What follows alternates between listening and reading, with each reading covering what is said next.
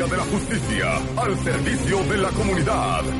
Presenta a Max Kaiser, nuestro experto en anticorrupción. Y Marta de Baile contra el soborno, el abuso, la corruptela y la despachatez. Educando a la ciudadanía por un México mejor. México mejor. Por W Radio. Max Kaiser, cuentavientes, es nuestro especialista en temas de integridad y anticorrupción. Es eh, licenciado en Derecho, es maestro en política latinoamericana, eh, eh, del London School of Economics, es autor y coautor de la Ley 3 de 3, el combate a la corrupción, la gran tarea pendiente de México, asesor de Naciones Unidas. En fin, es un experto en el tema. Y no sé si ustedes eh, sienten cómo en, las, en los últimos días empieza a escalar la, la tensión, la curiosidad, el suspenso de qué va a pasar el primero de diciembre en México. Ya Bienvenido, estamos- Max, de regreso. Muchas gracias, es un placer estar aquí de vuelta. Eh, estamos todos muy nerviosos y estamos todos gritándonos y nadie nos estamos entendiendo y de pronto parece que eh, el sábado que viene se nos va a acabar el mundo y un poco lo que platicábamos tú y yo es que valía la pena que este segmento empezamos a convertir en un segmento en el que explicábamos a la gente hacia dónde, hacia dónde van los diferentes temas, qué impacto tienen estos temas en, en la población, cómo podemos empezar a entender el, el- presente del país, el futuro del país y cómo vamos a empezar a distinguir los diferentes temas, los que son importantes de los que no, los que son solo gritos entre personas, etcétera. ¿no? Entonces, un poquito la idea de este programa es hablar de dos momentos muy importantes en un cambio de gobierno. Según un autor de un libro que se llama Eyewitness to Power, David Gergen, eh, este, este personaje es un personaje que estuvo en, cuant- en cuatro transiciones en Estados Unidos. Eh, fue asesor de Jimmy Carter, fue asesor de Ronald Reagan, fue asesor de George Bush Sr. y fue asesor de Bill Clinton. Este tipo es ahora uno de los eh, asesores políticos más importantes de CNN y de varias cadenas norteamericanas. Ajá. Y en este libro, Eyewitness to Power, lo que él dice es, los gobiernos están definidos por dos momentos muy importantes. La transición y los primeros 100 días. ¿Cómo usan la transición y cómo usan los primeros 100 días de gobierno y qué hacen con ellos? De hecho, CNN, los primeros 100 días del gobierno de todos, de Obama, de Trump, es el programa de los primeros 100 días. Así es. O sea, Es- todo es the first 100 days. Es- así es, porque Eso es determinante. Porque están marcados los gobiernos. ¿Qué pasa después en los gobiernos? Están marcados por cómo usaron la transición y cómo usaron los primeros 100 días. Oye, perdón mi analogía, pero es como en las relaciones de pareja. Se definen en los primeros 60 días, ya ni 100. Así es, y se preparan en el noviazgo, ¿no? Entonces, es decir, uno de los temas más importantes de, que, que- que él relata de su de, de cómo experimentó la transición de Ronald Reagan, cómo experimentó la, trans- la transición de George Bush y cómo experimentó la transición de Bill Clinton es justo cómo usaron esos presidentes estos días que tienen entre que son electos y el día que toman posesión y cómo usaron los primeros días de su gobierno. Y es lo que vamos a analizar hoy de, de lo que viene en México, de lo que va a pasar a, a partir del primero de diciembre. Entonces, vamos a empezar con la transición y vamos a después seguir a los primeros días. ¿Cuáles son las cosas que tendríamos que observar para saber si nos morimos de la angustia o si, si, si podemos ver si hay esperanza hacia adelante y qué es lo que tendríamos que hacer en especial nosotros como ciudadanos? Entonces, bueno, los, los, los procesos electorales ge- generan mandatos, mandatos importantes, en especial cuando son tan claros los resultados. Y el, y el mandato que se generó después de este proceso electoral es el de cambio de régimen. Es decir, la gente votó claramente por un cambio de la forma de ejercer el poder. Encuestas de salida y diferentes estudios demostraron que la gente lo que quería era cambiar de formas de ejercicio del poder. Y eso, el mandato genera obligaciones, ¿no? Es decir, le genera obligaciones al eh, nuevo gobernante de ejercer el poder de una manera distinta, ¿no? Eh, fue tan abrumadora la frustración que se generó en los mexicanos por este sexenio de la impunidad, en el que escándalo tras escándalo de corrupción, lo único que teníamos era impunidad, que nadie pagaba las consecuencias, que se dio una votación masiva, histórica en este país, que generó tres cosas. Generó una alternancia de poder, la tercera en el poder ejecutivo que hemos vivido en las democracias mexicanas. Dos, se generó una aplastante mayoría en los congresos, en los gobiernos municipales y en los congresos locales. Y tres, como decía, un mandato muy claro de cambio de ejercicio del poder. ahora vamos a, vamos a estudiar qué es la transición y cómo, se, cómo suceden las transiciones, ¿no? ¿Qué pasó a partir del primero de julio, una vez que nos enteramos de los resultados? Bueno, se dividen, en ese momento se generan dos grupos. El grupo de poder que está acabando y el grupo de poder que va a llegar, ¿no? Estos dos grupos tienen básicamente dos tareas. Los que están acabando, la idea es que entreguen, cierren programas, generen y consoliden su legado, preparen la entrega, ¿no? Literalmente entreguen los trastes al que viene y el grupo que entra tiene la obligación de escoger y preparar un buen grupo de gobierno, escoger al, mejor equipo posible, que este eh, equipo establezca las prioridades, escoja las cosas a las que se va a dedicar primero, establezca las estrategias, los proyectos, programas, etcétera. digamos, es el, lo que dice Gergen, que son las, los elementos más importantes de una transición. ¿Qué pasó de los dos lados de estos dos grupos en este gobierno? Fue un desastre un desastre total. Primero vamos a analizar el desastre de los que entregan, de los que se van de entrada renunciaron al ejercicio del poder. ¿no? Haz cuenta que el día que perdieron dijeron, bueno, yo ya acabé, yo ya no gobierno, yo ya me voy, ¿no? Y entregaron la casa, entregaron la casa completa, entregaron las llaves de la casa y entregaron hasta la cocina. Dejaron de cuidar y de defender cualquier proyecto, no se atrevieron a defender las cosas más importantes que según ellos era el legado de su gobierno, ¿no? Y entregaron todo el discurso y entregaron toda, toda la arena pública de debate, ¿no? Ahora, del lado del grupo que entra, que no debería de haber sucedido hasta el primero de diciembre. Exactamente, o sea, es, es, es, normal en las transiciones. Que, que yo no sé si ustedes en sus círculos de amigos si lo han oído, ¿no? Cuando te dicen, oye, supiste que asaltaron a no sé quién, viste que mataron a no sé quién en no sé dónde. Eh, el, el, el, la, la, la Vox Populi es, y es que ahorita es un desmadre. Es que se genera un porque pareciera que nadie está gobernando. Se genera el vacío. Por eso David Gergen dice que las transiciones son tan importantes, porque el grupo que sale no debe soltar el poder, no debe soltar las funciones, no debe soltar la seguridad, no debe soltar los proyectos y las obras que tiene, porque, porque son cosas de gobierno, son cosas de Estado, ¿no? Sí. Y el poder, el poder es muy canijo, porque cuando el poder se suelta, alguien lo agarra. Es decir, el poder nunca está vacía esa silla, nunca está vacío el ejercicio del poder, alguien lo toma, ¿no? Entonces es muy mal los que salen. Y vamos a analizar a los que entran. Porque los que entran tenían una gran oportunidad por el mandato electoral gigantesco que tenían de escoger un gran equipo, generar una estrategia, establecer prioridades muy claras, etcétera. Y en lugar de eso, se, se dedicaron a gastar su energía política y su capital político en escándalos y en temas eh, que solo generaron confusión e incertidumbre, ¿no? De entrada, por ejemplo, la evaluación externa que hay sobre los miembros del gabinete es cuando mucho mediocre, ¿no? Es decir, la, la, opinión de la gente en el mejor de los casos es que no hay mucho que decir sobre la experiencia y la capacidad técnica de los que vienen, no hay mucho que decir sobre proyectos que hayan encabezado anteriormente, no hay mucho que decir sobre su consolidación como equipo, etcétera, ¿no? Se gastaron también enormes energías en temas que no parecían prioritarios. Déjame pongo tres ejemplos. Eh, la cancelación del aeropuerto. es, es, un tema que nos ha consumido a todos los mexicanos cantidades brutales de energía, ¿no? De gritos que nos hemos dado todos porque es un proyecto que era necesario en México, ¿no? Como sea que, hubiera que terminarlo, era necesario. La cancelación nos va a costar más de 200 mil millones de pesos. Eh, eh, dinero que vamos a pagar los mexicanos además de la imagen que da México hacia el exterior, de que en este país valen más las voluntades políticas que las leyes y los contratos. Entonces, ese es un primer ejemplo. Segundo ejemplo, la decisión sobre el tren Maya, ¿no? Eh, un tren que nunca nadie había pedido, que no estaba en planes estratégicos de nadie, etcétera, ¿no? Y, y el tercer el, tercer shock que recibimos los mexicanos la semana pasada es esta promesa a los corruptos de todo lo que pasó antes del primero de diciembre, yo no lo voy a perseguir, yo no lo voy a sancionar, todos tienen mi perdón, ¿no?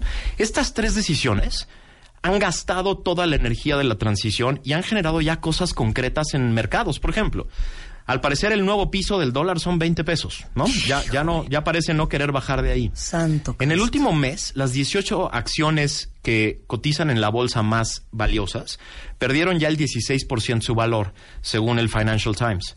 Eh, la inversión extranjera directa en este trimestre cayó 74%, según a ver, ¿Vuelve a decir eso? Sí, la inversión extranjera directa, es decir, los, lo que, el dinero que traen los extranjeros para construir fábricas, traer tecnología, eh, generar nuevos negocios, cayó 74% comparando este trimestre con el mismo trimestre del año pasado. Eh, Los bonos mexicanos a 10 años pasaron de 7 en julio, de 7% a 9%. Es decir, eh, se está haciendo más caro invertir en México. esta incertidumbre eh, genera un, un, problema enorme. Financial Times y Wall Street Journal, que son los dos periódicos sobre economía más importantes del mundo, coincidieron este fin de semana en una palabra, incertidumbre. Y eso es veneno. O sea, que, que, los, que los dos periódicos más importantes del mundo en estos temas digan, México está catalogado como un país incierto, genera muy poca oportunidad ¿Cómo van las calificaciones? Eso nos va a generar malas calificaciones, dinero más caro, poca inversión, etcétera, ¿no? Y entonces eso, eso quiere decir que se, que se gastó el tiempo de la transición, que se pudo haber aprovechado en generar claridad, en generar proyectos adecuados, en establecer metas y estrategias que íbamos a hacernos pensar a los mexicanos que de verdad íbamos a hacer un cambio de régimen, ¿no? Ahora vamos a analizar los primeros días. ¿Qué va a pasar a partir del primero de, de diciembre? Si se gastó la transición, una de las cosas más importantes de la transición es justo la entrega, ¿no? Es decir, las mesas en las que personas de un gobierno se sientan con personas del gobierno que viene y se entregan los expedientes, se entregan los proyectos, se entrega, se hacen mesas de trabajo muy complejas en donde se pasa un gobierno a otro. No existió eso. Hubo mesas, algunas mesas entre los titulares de las áreas donde más o menos se platicaron de qué se trataba el tema, pero no hubo una entrega de trabajo en la que se pasara directamente el gobierno de un lado a otro. ¿Eso qué va a provocar? De entrada lo que va a provocar es que va a ser bien difícil que los que entran al gobierno entiendan de qué se tratan sus funciones. La curva de, aprendizaje va a ser enorme y va a ser en funciones, ¿no? Es decir, van a llegar a sentarse, van a llegar a operar. Van a llegar a operar, pero primero a aprender dónde está el baño y dónde está el botón de las cosas importantes, ¿no? Eh, les va a costar mucho trabajo la consolidación como equipo porque se juntaron personas de todos lados, pero hay otro elemento que se puso ahí sobre la mesa que es dramático, que es el haber amenazado a los servidores públicos que se quedaban, que les iban a recortar sus sueldos, sus prestaciones y su equipo. Esa amenaza tiene ya muy nerviosos a los servidores públicos que se van a quedar, porque muchísimos ya anunciaron su salida, y los que se van a quedar saben que van a ganar menos, que van a tener menos herramientas y menos gente con la cual van a trabajar. Entonces, imagínate esta combinación de una transición que no se da ordenada, no se da organizada, no hay claridad sobre qué le estás pasando a quién. Y además, los que se quedan saben que van a ganar menos, saben que van a tener menos prestaciones y, van, y saben que van a tener menos oportunidades de desarrollar sus proyectos porque hay muchas amenazas sobre su trabajo. Entonces, esto, esto debe preocuparnos. Ahora, déjame poner sobre la mesa dos elementos que van a generar o no certidumbre en los mercados. El primero es el presupuesto de egresos y la ley de ingresos. Es el primer gran hito que viene el, antes del 15 de diciembre. ¿Eso va, a dar paz? No, eso va a dar paz si se hace bien. Es decir, los mercados podrían tranquilizarse si estos dos instrumentos que son básicos, el presupuesto de egresos y la ley de ingresos, viene bien, viene claro, viene bien organizado, viene disciplinado, la deuda se establece de manera adecuada, el tipo de cambio se establece de manera técnica, el, el valor del petróleo también, etcétera. Si viene bien ese documento, los mercados pueden tranquilizarse. Si viene mal, tenemos un problema enorme. El otro, el otro gran documento. O sea, cosas a las cuales ponerle atención en los próximos 15 días. Mucha atención. El otro gran documento que se va a desarrollar en los próximos más o menos seis meses es el Plan Nacional de Desarrollo. Según la Constitución, es el plan de vuelo que va a tener el próximo gobierno. Y ese plan de vuelo es. O sea, es tu business plan. Exactamente. Es, es tu business plan. ¿Qué voy a hacer seis años? ¿Cuáles son mis prioridades? Cuáles son mis metas y cuáles son mis estrategias. Esas son las tres cosas básicas que se ponen en el Plan Nacional de Desarrollo. Ese es el otro documento que puede dar certeza a los mercados, a la población, a la gente, o si se hace a través de otra vez consultas chafas y cosas como eh, ejercicios no democráticos como los que vimos, lo que vamos a tener es un desastre. Eh, tenemos una buena noticia en esta semana. te iba a preguntar, ¿Nos puedes dar una buena noticia? Sí. La buena noticia nos la dio esta semana el Congreso, porque nos dimos cuenta que no hay mayoría calificada para reformar la Constitución. Intentaron dos veces cambiar la Constitución, primero con el tema de la Guardia Nacional y después con el fuero, y fallaron las dos veces. Quiere decir que el partido en el gobierno tiene una mayoría muy importante en el Congreso, pero no para reformar la Constitución. Y eso es una buena noticia para una democracia, porque quiere decir que sí hay contrapesos. Sí va a haber cuando haya locuras que se quieran poner en, el, en, el, en la norma más importante de México, sí va a haber un contrapeso. Eso es una buena noticia. ¿Saben qué, qué, me gustaría saber? De todos ustedes, cuentavientes, échenme un tuit. Eh, yo creo que después de lo que vivimos eh, los últimos seis años con el gobierno anterior, eh, estamos mucho más educados en temas de gobierno y política de lo que estábamos antes. Sin duda. Mi pregunta para ustedes es, eh, no importando por quién hayan votado, pero específicamente si votaron por Morena, ¿cómo van a medir eh, los resultados? O sea, ¿cuál es, ¿cuál es su sistema de medición personal? siendo eh, gente común, que no somos expertos en política, ni expertos en infraestructura, ni expertos en economía. ¿Cómo van a medir ustedes eh, el sentirse contentos por su voto? Eso es una pregunta importantísima. Es una pregunta importante porque ya votamos. Ya votamos, No, ya, ya va a haber un gobierno, ya va a haber un Imagínense, cambio. yo voté por AMLO, ok. ¿Cómo estoy midiendo yo si digo, mi voto muy bien, estoy muy contenta con mi decisión, por esto y esto y esto, porque veo esto y esto y eso? ¿Cómo está su sistema de medición? Me da mucha curiosidad saber. Es una gran pregunta porque al parecer hay mucho más esperanza que confianza. Es decir, lo que lo que se percibe en la gente incluso es de que, no, mira, yo tengo la esperanza de que todo va... No, a ver, ¿cómo lo van a medir? La vida se mide en resultados. Exacto. ¿Qué va a pasar en diciembre del año que entra? ¿Cómo vas a estar en diciembre del año que entra? ¿Y cuáles van a ser los parámetros para saber si estás contento o no con la decisión que tomaste? Y creo que el, el- el gran reto para todos los mexicanos, ¿no? Este, este grupo, eh, estos dos grupos que se generaron en México hoy, que somos eh, digamos, los que votaron por un lado y los que votaron por otro, que nos estamos gritando todos los días, que, nos estamos mentando la madre todos los días, ¿cómo le vamos a hacer para encontrar las coincidencias? Eso- tenemos coincidencias. ¿Cómo le vamos a hacer para encontrarlas? Claro. ¿Y cómo le vamos a hacer para sentarnos en la mesa a trabajar en ellas? Exacto. ¿Y cómo vamos, como se los dije yo el 2 de julio, cómo vamos a sumar nosotros a que este gobierno funcione? Porque está en el interés de todos Porque que queremos funcione. que México funcione. Claro, queremos que México funcione. Esa es la idea. O sea, tendríamos que todos dejar la gritería y las mentadas de madre que nos damos todos los días por las diferencias que tenemos sobre los diferentes temas que vienen y tendríamos que empezar a encontrar los lugares comunes, las coincidencias y ponernos a trabajar en ellas. ¿Qué hago para preguntarle a Andrés Manuel López Obrador?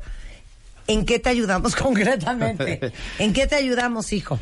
Pues mira, yo creo que en este momento la sociedad civil, el sector privado, la academia, tienen que empezar a poner sobre la mesa cuáles van a ser sus responsabilidades y cómo van a entrar al tema. ¿no? Oigan, si quieren seguir esta conversación con Max Kaiser, él está en Twitter como Max Kaiser75. Tienes que empezar a venir muy seguido porque hay muchas cosas que tenemos que platicar. Pero ¿por qué no, a reserva de que todos nos quedemos pensando en cuál es nuestro sistema de medición, que nos hagas un sistema de medición? Está buenísimo. Con eso empezamos. Échanos un el- termómetro, ¿no? Con eso nos echamos el siguiente programa. Estaría bueno. Ya está.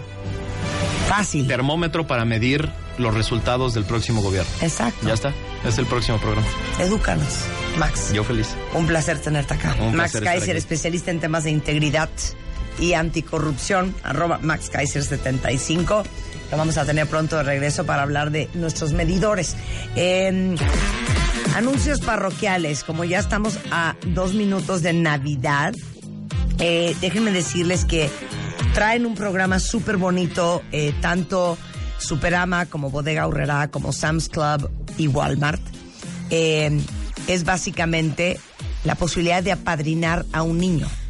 Y lo único que tienen que hacer para ayudar a tantos y tantos niños eh, que en esta Navidad están en condiciones vulnerables, en condiciones de calle, en condiciones de hambre eh, y de extrema pobreza es buscar el árbol haz magia, elegir una de las tres esferas para poder apadrinar a un niño y buscar un regalo e ir personalmente a entregárselo. Además de los árboles en tienda, eh, pueden eh, regalar comprando en línea, pueden ir a Haz Magia con Z H A Z magia.mx y lleven una ilusión a miles de niños, una iniciativa de Superama, Bodega Horrera, Sam's Club y o Walmart. Luego, eh, para todos ustedes que esta Navidad van a usar a lo mejor su aguinaldo para comprar un nuevo refrigerador, tienen que ver el Family Hub de Samsung, que es una cosa espectacular.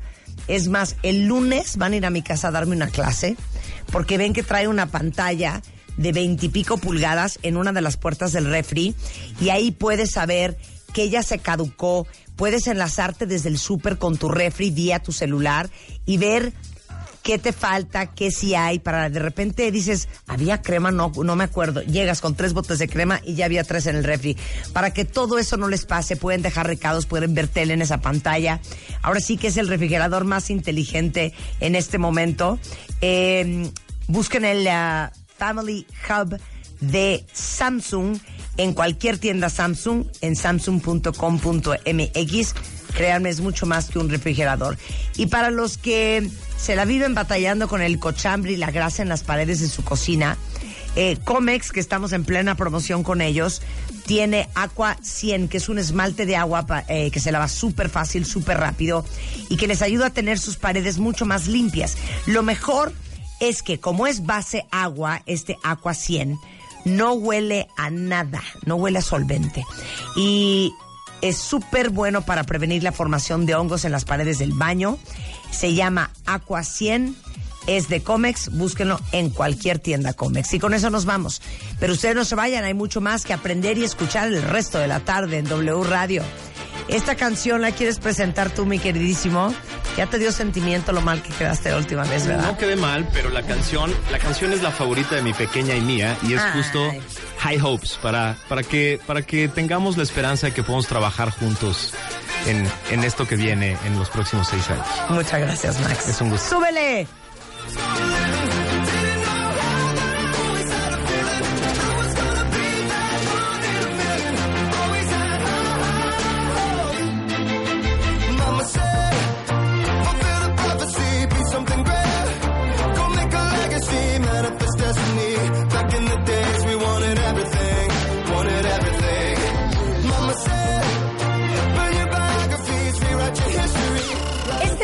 En Revista MOA, una guía infalible para entrenar tu mente y alcanzar la abundancia en 2019 con colaboraciones de Tony Cara y Mo Gaudat. Además, ¿te la vives en la oficina haciendo el trabajo de todos? Es tu culpa. Te explicamos cómo delegar. Sobrevive a tu familia en las fiestas y el resto del año. Y el horóscopo chino nos dice, ¿por qué no tenerle miedo al cerdo? Mua Diciembre Enero, una edición de mucha abundancia, alegría y paz mental. Una revista de Marta de Baile.